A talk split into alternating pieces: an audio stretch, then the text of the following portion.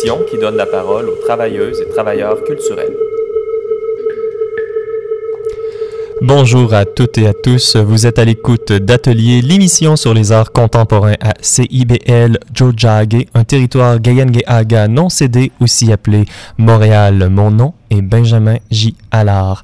Alors, à l'occasion, nous allons déroger de notre format habituel pour vous préparer des émissions spéciales sur des sujets pertinents pour la communauté artistique. Et aujourd'hui, à l'aube des élections provinciales du 1er octobre prochain, nous avons décidé de vous préparer une émission toute spéciale sur la nouvelle politique culturelle du gouvernement Couillard. Alors, c'est un document qui a été déposé trois jours avant la fin de la session parlementaire et qui vise à mettre à jour la première politique culturelle du Québec qui avait été adoptée en 1992. Le plan d'action de cette politique n'a donc pas encore été adopté. Ça ressemble donc plus à des promesses électorales qu'à une vraie politique publique pour l'instant. En tout, on parle de 600 millions de dollars injectés dans la culture. Parmi les investissements les plus importants, on retrouve la culture et l'éducation, le soutien à la création et la production, la culture dans les régions et l'entrepreneuriat numérique. Et d'ailleurs, euh, l'entrepreneuriat numérique euh, figure comme une nouvelle priorité.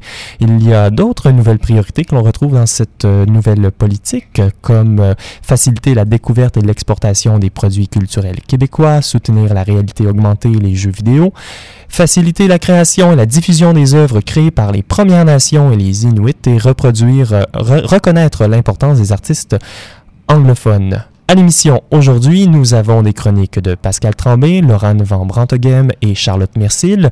Nous avons également deux entrevues. Alors d'abord avec Mélissa Trépanier et Gérald Grandmont et ensuite avec Nadine Saint-Louis. Et nous conclurons l'heure avec une table ronde. La musique de cette émission a été sélectionnée par Hugo Dufour.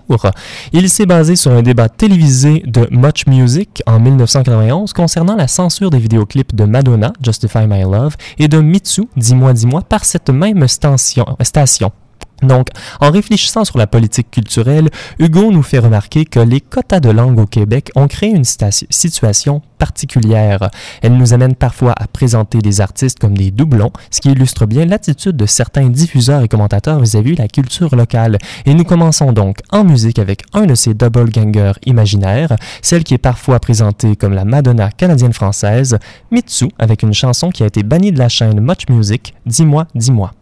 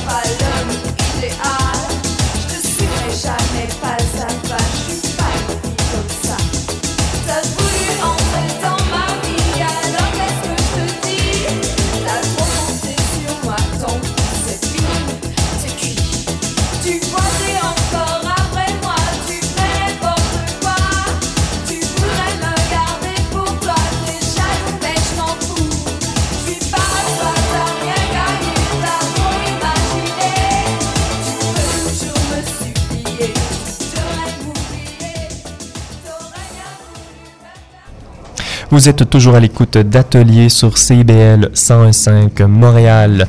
Pour discuter de l'évolution et du potentiel futur des politiques culturelles, nous avons le plaisir d'avoir avec nous pour cette première entrevue de l'émission spéciale Gérald Grandmont, professeur associé et chargé de cours pour le premier cours sur les politiques culturelles donné actuellement à HEC Montréal.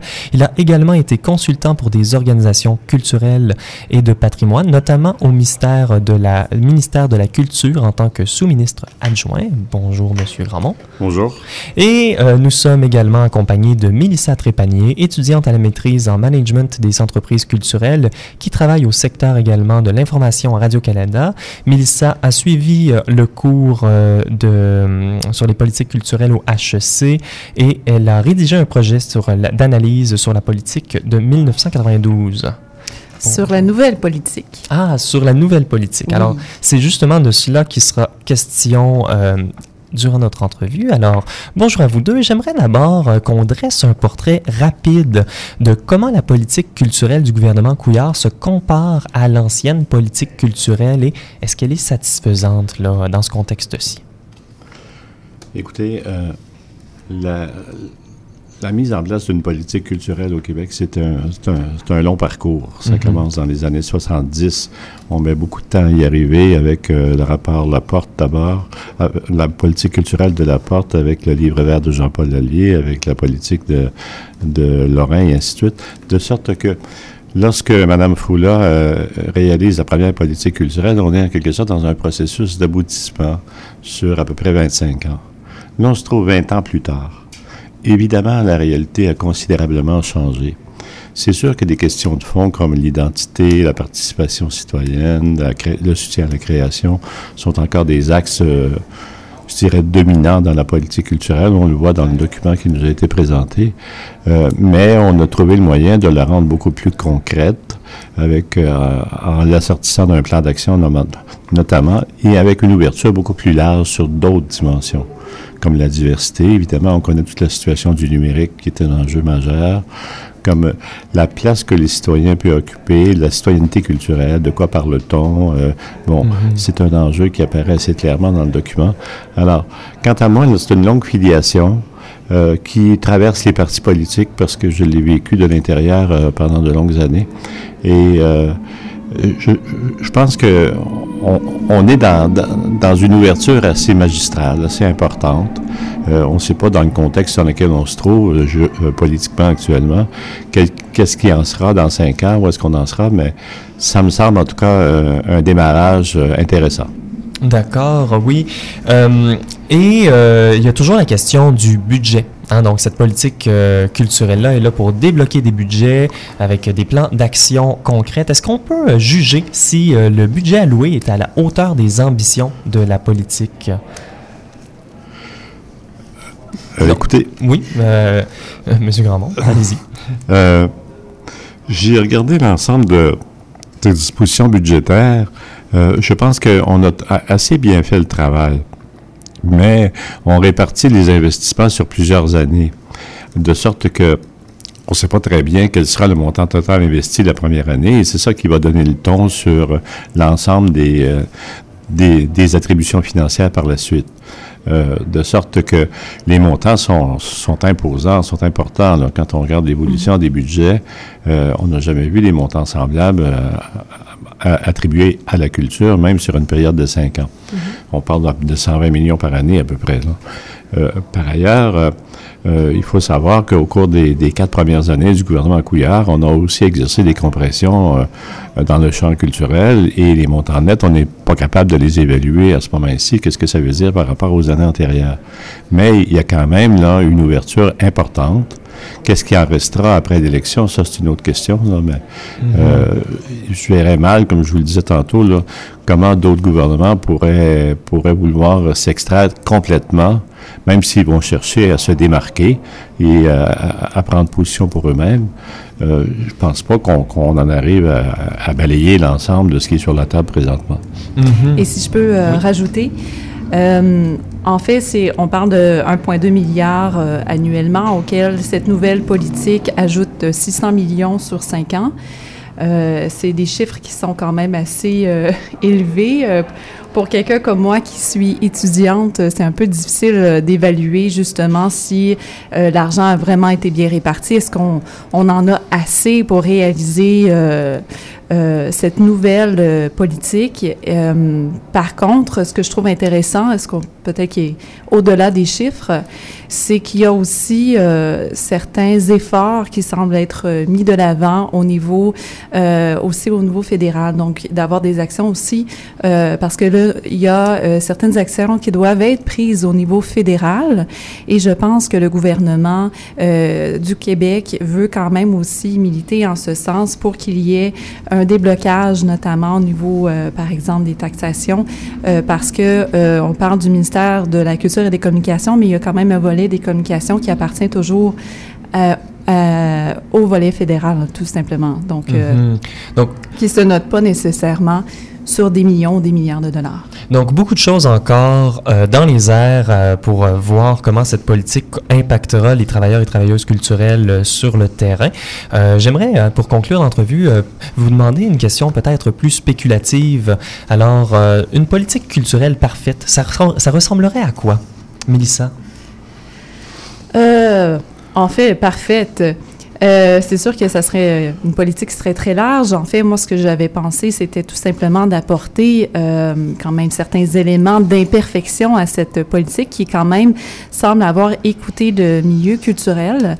Je vous dirais qu'une nouvelle politique culturelle, je pense qu'on parlait beaucoup de maillage, par exemple, en début d'émission, avec le milieu de l'éducation, mais je pense qu'une nouvelle politique culturelle fait, va plus loin que le maillage et on parlerait peut-être plus d'un enseignement et d'une transmission transmission d'un capital culturel, d'une identité culturelle à travers, et là, je fantasmais un nouveau ministère qui serait celui peut-être de la culture, des arts et des communications. Alors, où on aurait vraiment une distinction entre l'aspect identitaire et celui des arts et lettres que l'on connaît actuellement. Euh, il y a évidemment plein d'autres recommandations super intéressantes, euh, comme euh, celui, celle, par exemple, de donner plus de pouvoir à l'architecture en tant que, que, que, reflet de notre identité. En fait, j'ai plusieurs autres recommandations. Je pourrais vous en mhm. parler pendant plusieurs minutes. Eh bien, c'est justement pour ça que nous avons une table ronde à la fin de cette, euh, de cette heure euh, de radio. Alors, peut-être qu'on reprendra euh, certains termes et on aura la chance de développer plus en détail lors de cette table ronde avec tout le monde autour de la table. Alors, merci beaucoup pour votre intervention. nous allons maintenant aller, nous sautons tout de suite à la prochaine entrevue que nous avons réalisée ce matin avec Madame Nadine Saint-Louis, fondatrice et directrice générale des, fondations, des, euh, des productions Feu Sacré et de l'espace culturel Ashukan. C'est une entrepreneuse sociale, conférencière et formatrice. Elle a également fait partie du comité conseil pour le renouvellement de la politique culturelle. Le gouvernement propose un investissement de 16 points. Et nous le cherchons euh, dans un instant, ça ne sera pas trop long. Je peux vous dire qu'il euh, que tout de suite après, nous irons euh, voir avec... Le gouvernement propose un investissement de 16,19 millions de dollars pour des mesures spécifiques dévouées aux communautés autochtones, ce qui correspond à moins de 3% du budget. Alors, euh, est-ce suffisant pour supporter tous les, les engagements proposés par le gouvernement et leur plan d'action? les nouvelles orientations présentent un progrès. Le fait d'avoir un budget alloué justement pour euh, l'inclusion des Autochtones, pour le, le, rayonnement de la culture, pour la langue, puis ça couvre tout le territoire. C'est un bon début. Avec le temps, c'est la démographie autochtone, c'est celle qui est en accroissement le plus rapide au Canada. Donc, plus de 50% des communautés autochtones, les jeunes ont moins de 30 ans. C'est 50% de cette démographie-là migre vers les villes. Donc, les Autochtones font partie d'une grande partie d'une nouvelle génération, une partie intégrante de la société. On ne pourra pas ignorer euh, l'autochtonie comme on l'a fait dans le passé. Donc, il faut regarder aussi la démographie, puis rééquilibrer, je pense, les budgets pour refléter les besoins actuels et ceux de l'avenir. Mhm. oui, c'est un début. C'est d'ailleurs euh, la première fois qu'une politique culturelle prend en compte euh, les euh, différentes nations autochtones. Et vous aviez la chance d'être membre du comité conseil. Estimez-vous que vos recommandations ont été entendues et considérées à leur juste valeur?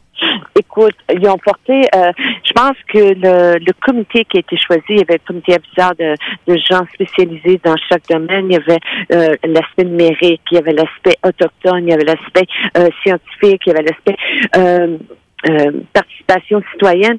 Et oui, je pense que chaque personne qui était autour de la table pour adresser les enjeux sociaux, les enjeux culturels, historiques, les manques, les besoins, ça a été écouté. C'est sûr que ça a été difficile au Québec au niveau du ministère de la Culture parce qu'on a changé de ministère trois fois, on a changé de mhm. ministre trois fois dans l'année, qui rend la tâche quand même ardue et difficile, mais chaque ministre qui est rentré en poste pour continuer le travail de l'autre précédent, a pris le temps d'écouter. Et une, une chose qui a été faite, qui n'avait jamais été faite dans le passé, c'est de mettre tout le leadership autochtone autour de la table pour écouter les besoins de les populations. C'est sûr que les enjeux de la langue, euh, l'importance de la resurgence de la langue, d'avoir des fonds pour établir des structures euh, pour l'enseignement linguistique dans les écoles était primordial. Euh, le transfert du savoir-faire était essentiel que ça fasse partie parce que il y a les impacts de la colonisation, il y a les politiques d'assimilation, puis il y a quand même un 350 ans de décolonisation à faire au niveau institutionnel et à l'intérieur des communautés autochtones. Donc, il y a un, grand travail, mais le ministre euh, a écouté, c'était Luc Fortin à l'époque quand on a commencé à faire la tournée de, du Québec. Mhm. Ils ont rencontré les chefs des 11 nations et ils ont écouté les enjeux et ça a été noté. Et je pense que il y a une belle initiative qui a été mise à l'intérieur du plan d'action pour adresser justement les besoins des communautés autochtones. Oui, alors on a traité euh, justement les, les, les, les questions de, de langue, d'éducation. Euh, moi, je voulais vous poser la question euh, concernant les traités. Alors, quand on lit la Commission Vérité et Réconciliation et leur appel à l'action, on voit que les traités sont une base légale importante pour la réconciliation et le, la nouvelle politique culturelle n'en fait pas partie au Québec, on n'a pas eu des traités qui ont été signés avec l'Angleterre parce que le Québec a été mis sous, le Code Napoléon et la, mhm. question autochtone n'a pas été adressée au Québec comme elle a été au Canada anglais.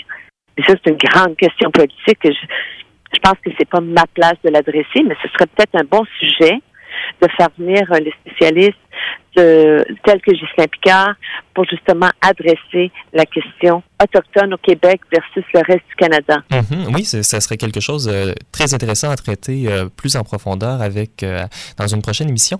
Sur ce sujet de, culture autochtone et également de, de nos lectures de la Commission Vérité et Réconciliation, il y a dans le rapport une place importante concernant l'éducation et la nouvelle politique culturelle fait également beaucoup de place à l'éducation.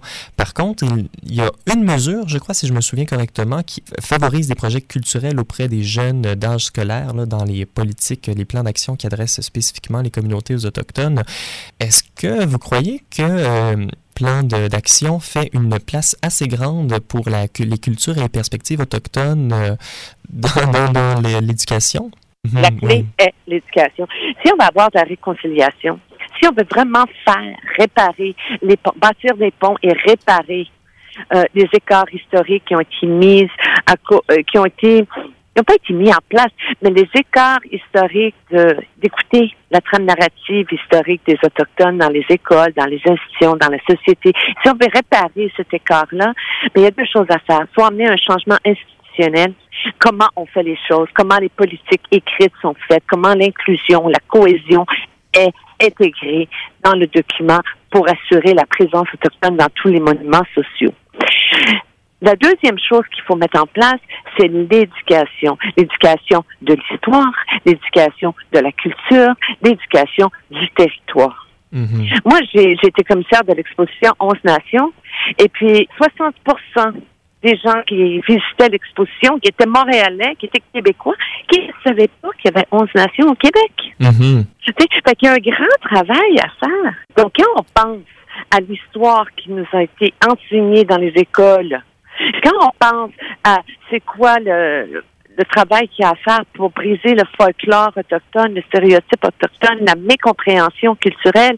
Il y a un énorme travail à faire au niveau de l'éducation, mais il y a encore un énorme travail à faire au niveau institutionnel pour l'inclusion et que les Autochtones, c'est pas une minorité sociale, ils font partie intégrante d'un territoire québécois sur lequel on a bâti notre société. Mhm. La cause québécoise est parallèle à la cause autochtone à plusieurs niveaux. Parlant de parlant d'éducation, euh, des organismes comme par exemple les productions euh, Feu Sacré, euh, dont vous êtes la fondatrice et la directrice générale, font un travail admirable concernant ce travail d'éducation-là. Et j'aimerais savoir, avec l'application de la nouvelle politique québécoise, ça serait quoi les impacts concrets sur euh, des organismes comme ça euh, pour euh, l'entrepreneuriat dans, dans la nouvelle politique culturelle, les gouvernements au niveau du ministère de la Culture ont compris qu'il y a un paradigme dans ce changement au niveau de l'histoire, au niveau de la société, au niveau de la technologie, puis que la façon de faire les choses qu'on a fait dans le passé est en mouvement, est en changement, et on a ouvert la porte pour laisser place à l'innovation culturelle. Donc, des modèles d'affaires innovateurs qui ne n'auraient pas pu rentrer dans aucune case avec la politique de Colorado, mmh. mais avec l'annexe de 2017-18 qu'il y a une place maintenant pour l'innovation des modèles d'affaires, pour une économie culturelle, pour une inclusion sociale. Fait que oui, nous, notre modèle d'affaires, c'est un modèle d'affaires circulaire qui est basé sur l'économie sociale, mais c'est pour accélérer l'inclusion sociale, la justice sociale par la culture et par l'art. Fait qu'avec ce nouveau plan d'action-là, oui, on a beaucoup d'espoir que ça va inspirer d'autres gens à vouloir suivre le même parcours de changement aussi. Mhm. on, le souhaite et on le croit. Et pour conclure, euh, est-ce que vous aimeriez partager d'autres commentaires par rapport à la nouvelle politique ou encore euh, poser des questions pour les intervenants qu'on aura à l'émission euh, spéciale? Moi, oui, moi j'aimerais qu'on porte attention à... On a deux grandes artistes québécoises, qui autochtones. Mhm. Nadia Mir, qui est une artiste en audiovisuel qui a gagné le prix Sorbie en 2014. C'est un prix en canadien, un des prix les plus prestigieux pour les artistes en art visuel. C'est un artiste autochtone du Québec qui a gagné ce prix-là pour représenter l'excellence canadienne. Mhm. Il y a Tanya Tagak, qui qui a gagné le prix Polaris en 2017. Un autre prix canadien pour l'excellence en musique. Fait que les artistes autochtones du Québec emmènent une marque d'excellence au Canada. Mais on a de la misère à aller chercher du soutien au Québec. Moi, je, souhaite que les leaders du Québec aillent dans la même direction que le Canada anglais pour la reconnaissance de l'excellence des artistes qui émergent du territoire québécois. Nadine Saint-Louis, merci beaucoup. Oui. Alors, vous écoutiez euh, l'entrevue que l'émission Atelier a fait avec Madame Nadine Saint-Louis, qui a fondé le premier incubateur culturel et économique pour les Premières Nations du Québec sur la place Jacques-Cartier, c'est l'espace Ashoukan, et elle nous invite à y prendre le thé. Vous êtes à Atelier et nous proposons une émission spéciale sur la nouvelle politique culturelle. Nous n'avons pas l'intention d'aborder l'intégralité des enjeux soulevés par cette politique aujourd'hui. Au contraire, notre équipe de chroniqueuses s'est penchée sur des sujets précis et on vous propose leur regard particulier. D'abord, euh, une nouvelle venue, Pascal Tremblay. Bonjour. Bonjour, Benjamin. Alors, euh, Pascal, tu me présentes aujourd'hui une chronique sur euh, les lois entourant le droit d'auteur à l'ère du numérique. Exactement. parce que ce qui m'a interpellé, surtout dans Partout la culture, c'est euh, l'attention particulière qui est portée à la juste rémunération des artistes à l'ère du numérique. Donc, euh, depuis environ euh, dix ans, le milieu culturel se trouve face à une nouvelle réalité qui implique de multiples intervenants qui n'ont pas tous les mêmes visées quant à la valorisation monétaire du métier d'artiste. Malheureusement, la loi fédérale sur le droit d'auteur n'a pas su s'adapter, ou plutôt le fait, mais pour avantager les plateformes de diffusion en ajoutant plusieurs exemptions au détriment des artistes. Donc, j'étais d'ailleurs, euh, pour ma part, plutôt sceptique là, sur le rôle que pouvait jouer le gouvernement provincial sur le plan légal pour faire modifier la loi sur le droit d'auteur, tel qu'en fait mention l'objectif 2.5 plus précisément, d'autant qu'elle relève du fédéral. Donc, j'étais bien mitigée aussi euh, sur les mesures budgétaires qui sont proposées, hein, parce qu'on propose un 5 millions, euh, pour avancer sur cette épineuse question entourant la juste valeur du métier d'artiste. Parce qu'il s'agit ici quand même d'un débat qui est plus vaste, qui touche euh, d'ailleurs nos choix de société. Donc, quelle place désirons-nous donner à nos artistes dans notre culture, puis combien ça vaut ça, monétairement parlant? Donc, j'ai donc questionné euh, un euh, collègue de la SODRAC, qui est une société de gestion de droits d'auteur, pour mieux comprendre les réelles démarches entreprises par le gouvernement concernant la modification de la loi sur le droit d'auteur. Il m'expliquait que, bien que la loi relève du fédéral, le Québec peut tout de même faire pression pour des modifications, euh, pour que les modifications soient adoptées. Donc, il voit euh, d'un bon œil les démarches entreprises par les deux paliers du gouvernement, euh, parce que contrairement à 2012, il y avait un rejet systématique de la part des conservateurs pour tout ce qui concernait la question du droit d'auteur. Donc, cette année, euh, le gouvernement libéral est en plein examen parlementaire portant sur la révision de cette loi, surtout en regard des modes de rémunération des artistes. La SODRAC y a été conviée pour faire valoir les intérêts de ses membres, puis est allée de quelques propositions comme les droits de suite, qui est d'ailleurs une directive qui a été adoptée par euh, l'Union européenne, et un régime de la copie privée pour permettre une meilleure rétribution euh, aux artistes. Il me disait aussi que le 5 juillet dernier, le Parlement européen a voté contre une loi pour le paiement des droits par les diffuseurs ce qui, selon lui, était une belle occasion manquée là, de la part euh, du gouvernement pour euh, être chef de file euh, dans la question. Donc, selon lui, en revanche, les démarches du gouvernement québécois sont alors d'autant plus méritoires vu le contexte. Il me rappelait aussi que les, les, subventions qui ont été offertes par l'entremise du plan culturel numérique lancé en 2014, ça, c'est ça, le PCNQ, c'est un vaste projet consistant en l'injection d'un 110 millions sur 7 ans pour permettre au milieu culturel et là je mets des guillemets, d'investir le monde du numérique. Ça reste vague, hein? Donc, l'entente, euh, d'ailleurs signée en 2015 là, entre le RAV, la CARFAC et le Musée des beaux-arts du Canada concernant les montants euh, forfaitaires à payer aux artistes pour les droits d'expo, de reproduction et de diffusion en est un résultat direct. Ce qui a ouvert ensuite la porte à une autre entente, euh, une autre entendre entente voyons, cadre pardon, prise en juin 2016 avec le, MAC, le Musée des beaux-arts de Montréal, et le Musée national des beaux-arts, ainsi que le Musée de la civilisation. Ce qui, clairement, est un pas dans la bonne direction, mais il y a encore beaucoup à faire. Parce qu'est-ce suffisant? Hein? Ces ententes forfaitaires ne sont-elles pas le reflet d'un manque d'argent des institutions subventionnées, justement, pour arriver à payer les artistes adéquatement?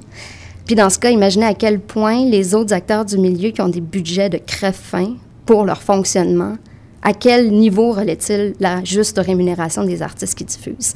Parce que c'est là que le bas blesse, selon moi. Il y a des sommes qui sont investies, mais on n'a pas encore établi des bases solides concernant la juste rémunération des créateurs, pour reprendre les mots de la politique. Donc, je partage euh, l'avis de mon collègue de la SODRAC sur un point. Nous devons développer des connaissances sur la question du droit d'auteur, éduquer le milieu, puis ensuite sensibiliser la population à la valeur, oui, esthétique, oui, culturelle, oui, divertissement, mais surtout, surtout, monétaire du travail de l'artiste. Merci Pascal. Alors, à venir à l'émission, des chroniques sur le futur de la danse au Québec et un regard sur les musées gratuits. Mais avant, le bloc de pub.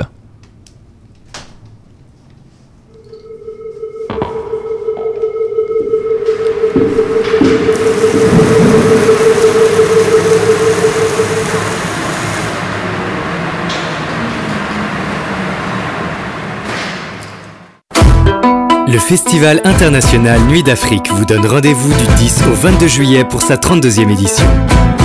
Profitez des 6 jours de concerts et d'activités gratuites pour toute la famille. Ne manquez pas parmi les grands événements TD en collaboration avec Ici Musique, les créateurs du ska, The Scatterlights, la Bossa Muffin de Flavia Coelho et Sekuba Bambino en grand concert de clôture au parterre du quartier des spectacles du 17 au 22 juillet métro Saint-Laurent. Toute la programmation sur festivalnuitdafrique.com. CIBL.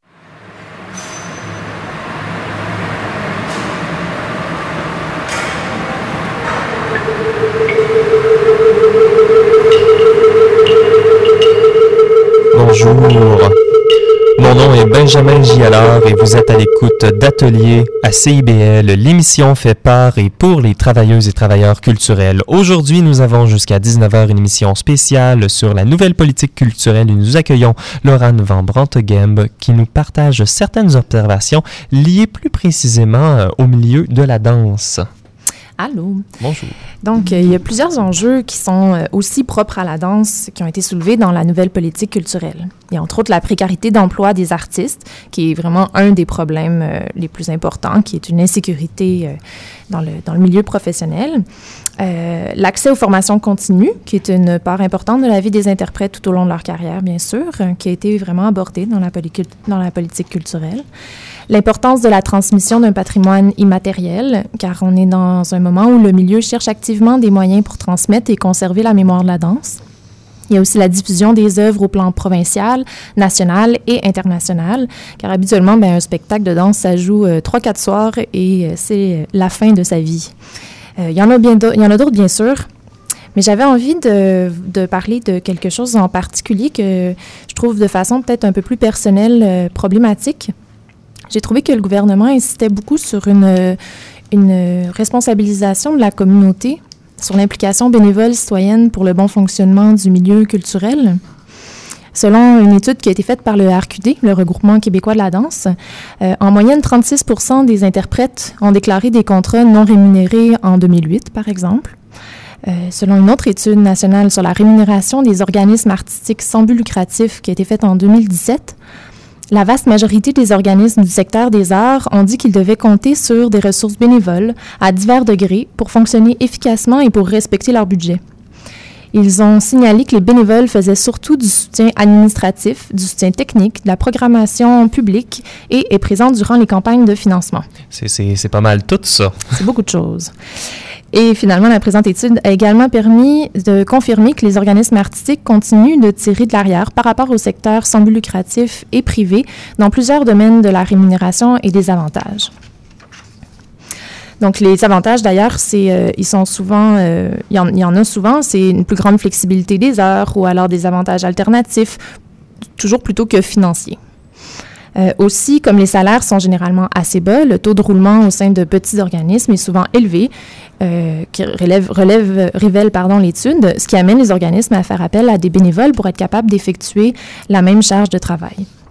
Dans cette même étude, la majorité des répondants de toute taille ont indiqué que le financement insuffisant et le manque de ressources étaient leur plus gros problème. Surprise. Ça, c'est la réalité sur la situation financière et organisationnelle de la plupart des organismes euh, artistiques de, plus petite taille et euh, beaucoup dans le domaine de la danse. Et dans la politique, il y a l'objectif 1.3 euh, que, je vous lis tel quel, qui est l'objectif, c'est renforcer l'engagement individuel et collectif en culture. Et il, écrit le milieu culturel et le gouvernement ne sont pas les seuls à pouvoir s'investir au bénéfice de la culture, des arts et du patrimoine. L'ensemble de la société civile peut apporter une contribution grâce à des initiatives à caractère philanthropique, par exemple. L'engagement citoyen constitue lui aussi un apport essentiel à la vitalité et au rayonnement de la culture. Les bénévoles offrent du temps et mettent leurs compétences au service des organisations culturelles dont elles sont parfois les seules ressources humaines. Bien sûr, on le sait, le milieu des arts, et euh, je pense que c'est vrai pour toutes les formes d'art, s'enrichit d'une grande implication de chacun et chacune de ses membres. Je veux dire, notre émission, c'est un parfait exemple, notre implication à CIBL. On aime ce qu'on fait, on parle de ce qu'on aime et on participe, j'espère, à promouvoir, à analyser, à développer une réflexion critique collectivement. Mais je sais aussi que ça peut être un point important pour beaucoup d'entre nous, et on demande beaucoup aux membres de la communauté de s'impliquer de mille et une manières, sans rémunération, parfois même pour, parfois même pour du développement de carrière. Et c'est supposé être normal. Beaucoup de danseurs et danseuses se plaignent d'une sous-rémunération par rapport au temps et au dévouement qu'ils et elles déploient pour différentes activités.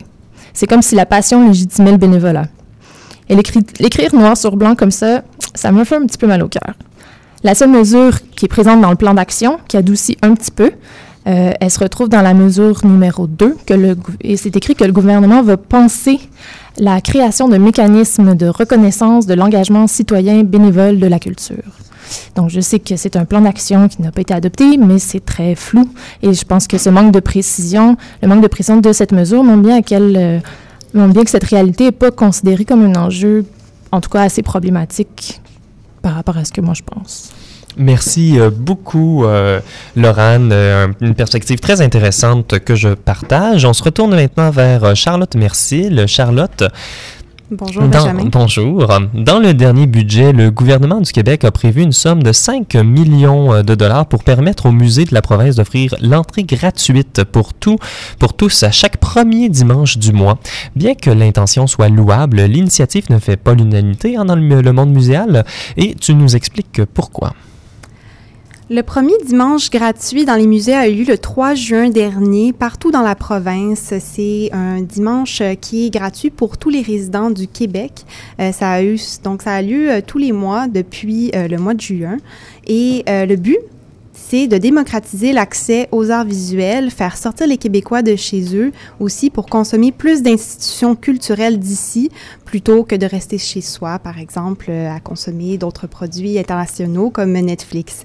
Euh, étalé sur cinq ans, un million par année, ça suffirait pour éponger les pertes en revenus autonomes causées par la gratuité, selon le dernier budget du gouvernement libéral. Au pic de la saison estivale, ce sont près de 100 musées qui vont euh, se joindre à l'effort, qui vont participer au dimanche gratuit, dont 8 à Montréal, incluant les grandes institutions comme le Musée d'art contemporain, le Musée des beaux-arts de Montréal et le Musée McCord. On, se demande en fait si 5 millions sur 5 ans, c'est assez pour soutenir euh, tous ces musées-là. C'est ce que plusieurs acteurs du milieu questionnent, Benjamin. Pour le premier dimanche gratuit, par exemple, les musées auraient généré au total une valeur de 600 000 dollars en entrée, euh, sans compter plusieurs musées saisonniers qui se sont maintenant ajoutés à l'équation au mois de juillet. Il ne faut pas non plus négliger les coûts reliés au personnel et à l'entretien. Ce montant-là va donc augmenter pendant l'été. Mais ceci dit, est-ce que les musées auraient enregistré autant d'entrées si ce n'était du, dimanche gratuit? Je n'en suis pas si certaine. La perte de revenus autonome est peut-être couverte, mais plusieurs dans le milieu prévoient une baisse d'abonnement mensuel. Si un visiteur peut apprécier toutes les expositions au moins une fois par mois gratuitement, il risque d'être effectivement moins susceptible de se procurer un, abonnement au musée, pardon, et donc planifier sa visite en fonction euh, de ces dimanches. Rendre le musée gratuit à chaque mois est certainement bénéfique pour attirer des gens qui n'iraient autrement pas au musée, comme euh, les familles ou des groupes euh, plus qui n'ont pas assez les moyens pour y aller habituellement. Or, c'est bien beau d'offrir la gratuité, mais encore faut-il développer l'intérêt dans la population pour le produit muséal, pour le goût de la découverte culturelle. Quant aux habitués, plusieurs craignent de voir les taux de fréquentation se concentrer autour de ces journées gratuites et d'ainsi voir leurs précieux revenus de billetterie euh, diminuer. Selon le gouvernement, le riche patrimoine qu'abritent nos musées appartient certes à tous, mais si ceux-ci continuent à, perdre des revenus, on hypothèque directement la qualité du contenu offert et même la pérennité des petits musées qui comptent sur ces revenus pour exister. Oui, mais ça, ça amène également euh, une question. Est-ce que, que les musées, est-ce qu'on devrait payer pour aller au musée ou justement est-ce que ça devrait appartenir à tout le monde et devrait être gratuit tout le temps? C'est une très bonne question, Benjamin, qui reste encore à débat. Euh, la ministre de la Culture, Marie Bonpetit, dit se baser sur le modèle des grands musées euh, publics comme ceux de Paris euh, et ceux de Glasgow, qui sont entièrement gratuits pour les résidents. Mais est-ce vraiment exportable au Québec? Premièrement, les musées auxquels se réfère la ministre sont souvent financés à 100% par l'État, ce qui n'est pas le cas le ce qui n'est pas le cas pour la plupart des musées québécois. Deuxièmement, ces musées n'ont pas la même visée, ils sont plutôt gratuits pour encourager le tourisme dans la région. Le débat divise les experts. D'un côté, rendre la culture gratuite, c'est l'équivalent d'envoyer le message que la culture n'a pas de valeur, du moins au sein de notre système capitaliste. D'autres considèrent la gratuité comme essentielle pour l'égalité des chances de découvrir et de consommer l'art. Mais on a déjà deux journées comme ça au Québec pour remplir la mission de démocratisation dont les journées de la culture et la journée des musées qui, sont, qui offrent des activités gratuites pour tous. Donc, pourquoi ajouter un dimanche gratuit par mois de plus? Euh, même, on prend par exemple le Musée des beaux-arts de Montréal qui a choisi de ne pas inclure son exposition temporaire d'Afrique aux Amériques Picasso en face à face d'hier à aujourd'hui. L'institution préfère avant de sonder ses membres pour savoir si la mesure va les inciter à ne pas renouveler leur abonnement avant de procéder. Parce que même si le musée bénéficie de larges subventions publiques, il se finance quand même à 58% euh, à partir de ses revenus autonomes. Certains éléments de la nouvelle, donc, sont inquiétants aussi. La Société des musées québécois dit ne pas avoir été consultée lorsque le gouvernement a mis en place les dimanches gratuits. Et on faut dire que la plupart des musées n'ont été notifiés que le jeudi soir précédant le premier dimanche. Donc, on est porté à croire que la mesure arrive à l'improviste et de surcroît euh, sans avoir nécessairement écouté tout le monde dans C'est en effet quelque chose euh, qui, semble avoir à, être arrivé comme un pavé dans la mort. Alors, euh, à venir à l'émission, nous avons une table ronde concernant la nouvelle politique culturelle, mais avant, nous allons en musique.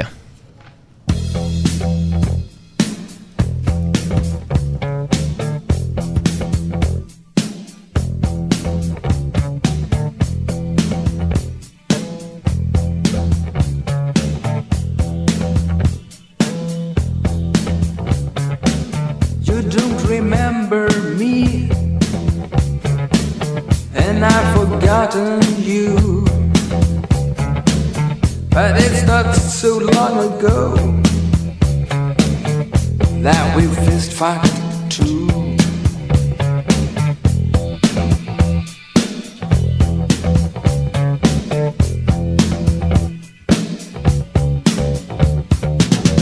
Strangers in the night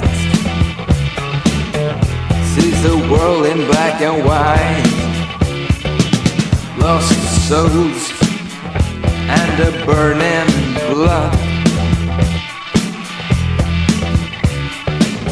Forgotten sons and a brotherhood.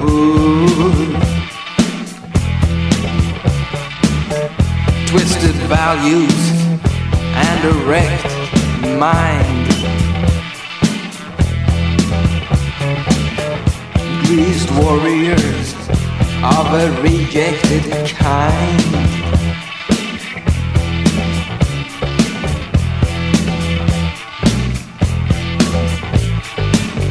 Let's fist again.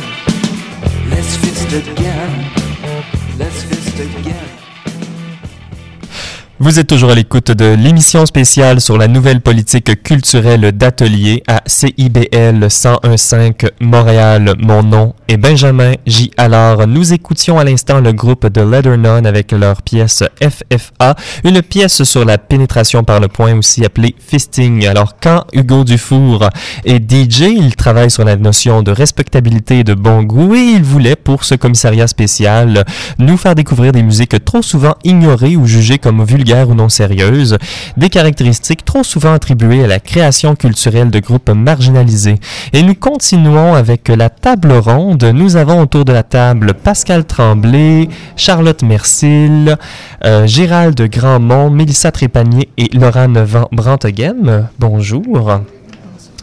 Euh, au début de cette table ronde, je voulais de vous donner euh, l'occasion peut-être de rebondir peut-être sur euh, certaines choses qui ont été dites à l'émission, certains points de clarification que vous aimeriez apporter. Est-ce qu'une personne a quelque chose en tête? Non? Oui, ben, Tiens, pour rebondir sur les Bien Sûr. En fait, je trouvais au départ que l'idée était très intéressante, justement, quand on parle de démocratisation de la culture. Et puis, euh, finalement, euh, je regardais un peu ce qui a été fait. Euh, évidemment, j'ai revisité et j'ai maintenant une nouvelle opinion et je me demande pourquoi pas penser à une gratuité des musées jusqu'à l'âge de 18 ans, par exemple. Pourquoi, euh, justement, au lieu d'avoir des dimanches gratuits qui s'additionnent déjà à certains moments gratuits dans l'année. Euh, alors, c'est une question que peut-être que je vous pose. Est-ce que vous trouvez que la mesure pourrait être intéressante? Euh, si on pense justement que la fréquentation des musées et des arts et de la culture en général est généralement le, le fait que les gens ont fréquenté l'art et la culture en étant jeunes? Mm? Ben moi, peut-être pour aller dans le même sens, mais ajouter quelque chose, euh, je sais que pour, dans les, pour le milieu des spectacles, les salles de spectacle, en Europe, en tout cas, il y a un prix des chômeurs. Est-ce que ça pourrait être quelque chose aussi d'envisageable ou ça, j'ai vraiment pas l'impression qu'on en parle, même que c'est mhm. adressé. Ça fait clairement pas partie, en tout cas, de la politique culturelle, mais mhm. même dans le débat public, est-ce que, est-ce que vous qui le connaissez mieux, là, moi je, je l'ai lu, mais je, je suis loin d'être une experte, est-ce que c'est quelque chose qui est présent dans le débat public? Gérald Grandmont. Écoutez, si cette mesure a pour effet de rechercher euh, à susciter un intérêt chez les gens qui n'ont pas l'habitude de fréquenter les musées, euh, les études de pratique culturelle nous disent que c'est souvent le manque d'intérêt qui fait que les gens ne participent pas. Mhm. C'est pas sûr que la faible élasticité des prix dans le champ culturel soit une contrainte majeure à la non-fréquentation. Mhm. Alors, je ne sais pas si le gouvernement disposait d'études qui, de- qui euh, leur donnaient des indications précises pour faire ce choix. Euh, moi, je pense que si euh, le manque d'intérêt est là, c'est probablement plus dans une dynamique de médiation culturelle qu'on peut euh, créer un intérêt chez les citoyens à participer davantage à l'activité culturelle et à développer leur propre capital culturel. Et nous, nous voulions justement parler de médiation culturelle lors de cette table ronde. Une des questions que nous pourrions avoir par rapport à cela, c'est euh, c'est très important d'avoir de la médiation culturelle, mais devons avoir euh, la gratuité à tout prix. Et quelle est la place de la médiation culturelle justement par rapport euh, euh, à la nouvelle politique culturelle? Comment définit-on selon vous et comment aimeriez-vous voir définir cette médiation culturelle? Ben, si je peux me, oui, c'est ça. Si je peux me permettre, euh, Pascal en tant Tremblay, oui. ancienne euh, médiatrice culturelle, euh, ce que moi j'ai noté dans la politique, c'est justement il parlait d'un désir de professionnalisation de la, de, de- du métier de, de médiateur culturel parce que c'est un métier qui est encore euh, très méconnu. Euh, même quand on parle de médiation, les gens sont OK, tu es médiateur entre quoi et quoi? Ben entre l'œuvre et le public. Donc déjà là, euh, on fait comme une zone, euh, on est comme la zone tampon entre les deux.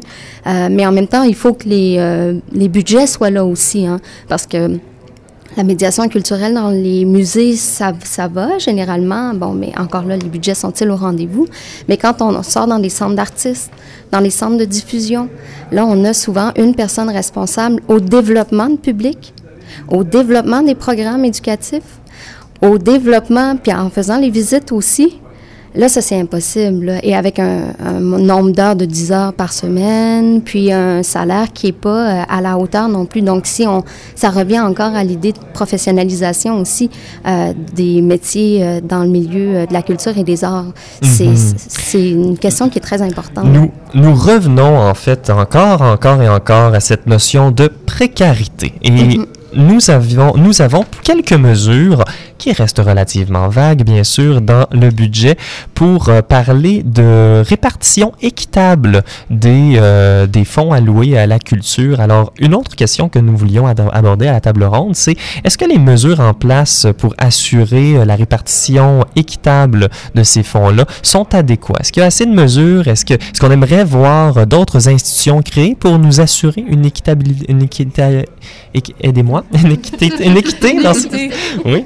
Euh, ben, si je peux rebondir sur le sujet, euh, en fait, moi, je suis euh, profondément euh, euh, touchée par le l'équité en matière femmes-hommes dans le milieu culturel.